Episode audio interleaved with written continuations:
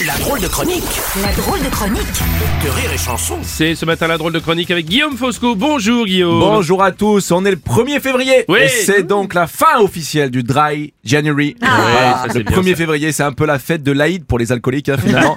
et on peut enfin faire le bilan, ils étaient 15 millions de Français à l'avoir euh, envisagé, 2 millions à l'avoir réellement commencé et donc hier 17 ont franchi la ligne d'arrivée sans boire une goutte d'alcool. Euh, mais c'est pas parce que vous n'y êtes pas arrivé qu'il ne faut pas vous féliciter. Voilà, vrai, petite vrai. pensée pour Aurélie ici la prod de l'émission hein, qu'on a tenu jusqu'au 4 janvier. Bien battu copine.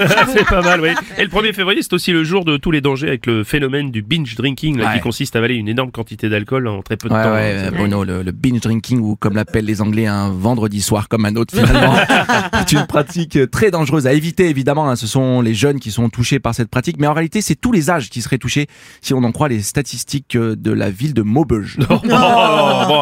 Sinon, hier se déroulait la grève générale contre la réforme des retraites. Alors, Guillaume, pour, contre Ah, écoute Bruno, moi déjà d'un point de vue personnel, j'ai fait hier ma simulation et, et si je reste à ce niveau de revenu, voilà, je pars à 64 ans Ouais. et je leur dois 100 balles par mois. Donc c'est compliqué, je suis mitigé. Non mais plus globalement, moi d'un côté on nous dit qu'on vit au-dessus de nos moyens et je veux bien le croire, on est le seul pays avec ce système.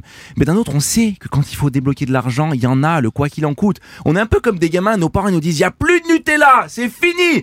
mais nous on sait que dans le placard du fond, il y a un autre pot. On le voit, ton père il tape dedans chaque soir, tu le sais. Ouais, Et hier, ils étaient 3 millions dans la rue selon les syndicats. Ouais, 3 millions selon les syndicats, 2000 selon la police. Et- et on, peut, on peut se mettre d'accord pour compter parce que là, on dirait un combat de boxe, mais chacun a son arbitre et chaque arbitre a le droit de mettre des coups. C'est ingérable. Non, Je dis pas que c'est simple, attention. hein, mais si on arrive à analyser de la poussière sur Mars, on devrait y arriver pour les manifestants. Non, ils marchent, les mecs, ils marchent. C'est pas comme s'ils sprintaient quand même. Là, je dis pas. Même si ça, ça serait drôle pour le coup. Tout le monde court en criant des slogans. Et non, la retraite à 60. Macron, fils de.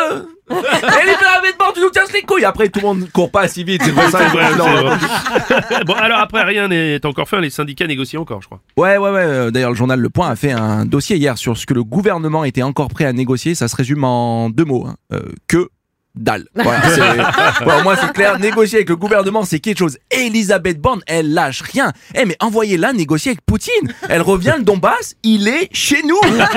Parce qu'elle le sait. Si ça traîne trop, il y a la menace 49.3. Euh, voilà. Pour ceux qui ignorent encore ce qu'est le 49.3, c'est comme un combat à main nue. Mais si le mec en face, il perd, il a le droit au coup de couteau.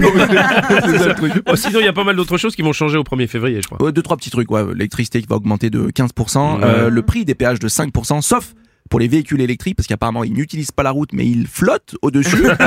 et la durée du chômage réduite de 25%.